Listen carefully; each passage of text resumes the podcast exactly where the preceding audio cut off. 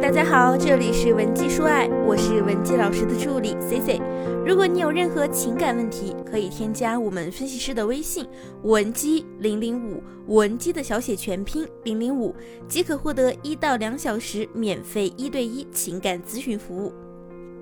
前段时间，沈梦辰逼婚杜海涛的标题几乎天天挂在头条热搜上。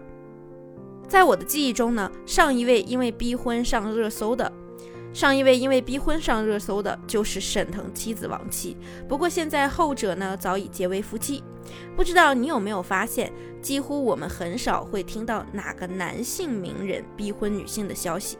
我们实际生活的周边遇到的，通常也是女方耐不住青春的一再消耗，主动向男人提出结婚。甚至呢，很多维持了多年情感关系的恋人，也因为这样的逼婚，导致最后成了最熟悉的陌生人。沈梦辰和杜海涛恋爱有八年之久，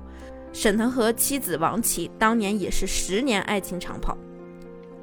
我们从类似的事件中可以提出以下几个疑问：男人到底在犹豫什么？为什么这样的事情总是女方在着急？真的只是因为女人害怕自己的价值变低吗？天涯何处无芳草，女人有逼婚的必要吗？就拿沈梦辰和杜海涛来说，从表面上来看，很多人会认为沈梦辰就算不是一个大美女，起码也是湖南台力捧的花旦，外在内在是绝对配得上杜海涛的。因为反观杜海涛，出道至今呢，不过就是《快乐大本营》咖位最低的一位，甚至呢，居然还拖着迟迟不娶。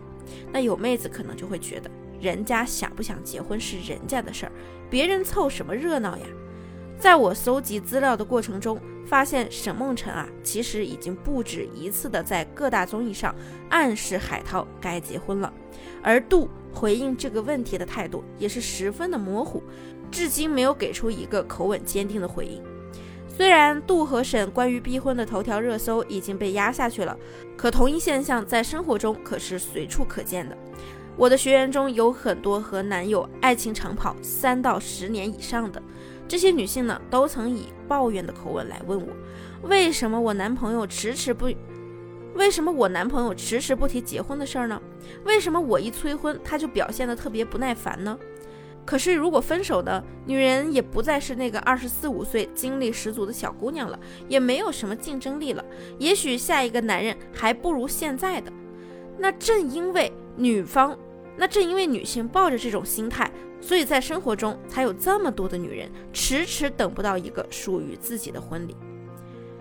条件优质的男人啊，长则你但不愿意结婚，往往是因为以下三个现实因素。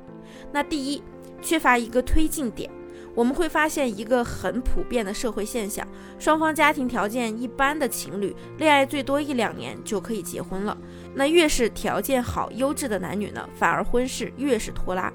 尤其是男高女低的典型组合，条件越是优秀的男女，物质和精神的匮乏度就越低。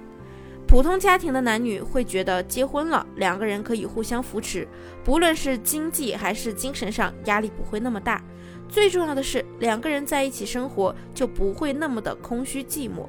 而对于我们上面说到的杜海涛和沈梦辰的组合，大家只知道杜海涛表面上是一个小主持人，其实不知道他的商业头脑非常惊人。从他涉猎的各行各业综合收益上来看，至少他的价值是被大众所低估的。这样物质条件优越的男性，即便精神空虚，也是可以找到一些解决办法的。比如，他有大把的钱可以去国外度假，一言不合给自己买辆豪车等等。当他们匮乏感越低时，对于结婚的欲望也就越低了。除非此时你们之间的感情能出现一个推动点，也许是男方生病了，你一直陪伴在侧。让他感受到了那种夫妻相处的温暖，也许是更优秀的男人来追你，让他产生了危机感、竞争感；再也许是你后撤了，让男人多年的习惯被打破了，适应不了缺少你的感觉。这样类似的情况呢，都足以让一个匮乏感低的男人对女方产生需求感。第二，男方价值突然跃升。如果两个人能在一起很长时间。说明你们两个人的家世背景、学历条件方方面面差距不是很大。按照正常的剧本来说，会走这样的流程：两个人谈个一两年左右，双方父母见面订婚再结婚。但是为什么男人越来越回避结婚这个话题呢？你要观察他近一年到半年间生活上产生了什么重要的变化。比如我有个学员，她跟她男朋友啊本来谈得好好的，男友的父亲呢突然来了一通电话，说他们在天津的某处老宅要动迁了。拆迁款呢没到手里的时候啊，男朋友和她相处还是很正常的。但是，等拆迁款正式打进卡里的时候，男方做的第一件事就是辞职去读研，说现在要继续自己的梦想。请注意，这个时候呢，男方的年龄已经二十八岁了，女生还比他大一岁，马上奔三了。结果姑娘就暗示他，要不然咱们先把证领了，结了婚你再去读研。但是呢，她的男朋友啊，完全是一副拒绝的样子，还说如果要结婚的话，也起码要等到她读完研以后啊。其实明眼人都知道，这就是一个借口，因为读研和结婚是完全不冲突的。但之所以男人不愿意结婚，就是因为他经过了拆迁这件事儿，获得了提升自我价值的机会，瞬间呢和自己的大专学历女友拉开了差距。两个人的价值悬殊越大，男人就越不愿意继续这段感情。当然，他们往往也不会直截了当的和你分手，因为这样呢会让他们产生心理层面的负罪感。他们希望通过冷落你，让你主动分手，或者让你们的感情无疾而终，他才能心安理得的给自己一个合理的分手理由。第三，他在等你放宽结婚条件。还有一些男性呢，他们清楚的知道你和他们在一起的每一天、每一分、每一秒都在消耗你的青春，而他们也正是利用了这一点来让你妥协。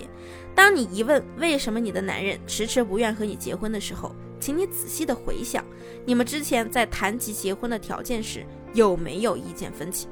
比如，有的姑娘跟我说，父母对彩礼看得比较重，必须不低于二十万。她男朋友呢，知道这件事儿之后啊，明确的告诉姑娘，我们家呢拿不出二十万彩礼，最多十万。再或者，你说过一定要买房之后才结婚，但对方就觉得租房也可以很幸福。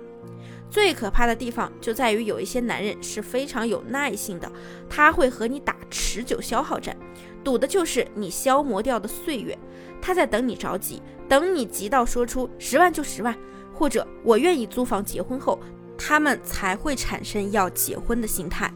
三个男人不愿结婚的客观因素就分享到这里。其实不管是哪种因素，只要你用对了方式方法，事情就会有转机。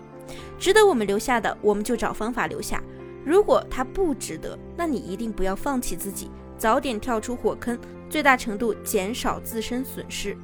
才是对我们最有益的。今天的内容就到这里了。如果你还有解决不了的情感问题，可以添加我们分析师的微信文姬零零五，文姬的小写全拼零零五，即可获得情感分析师一对一保密进行的免费情感指导。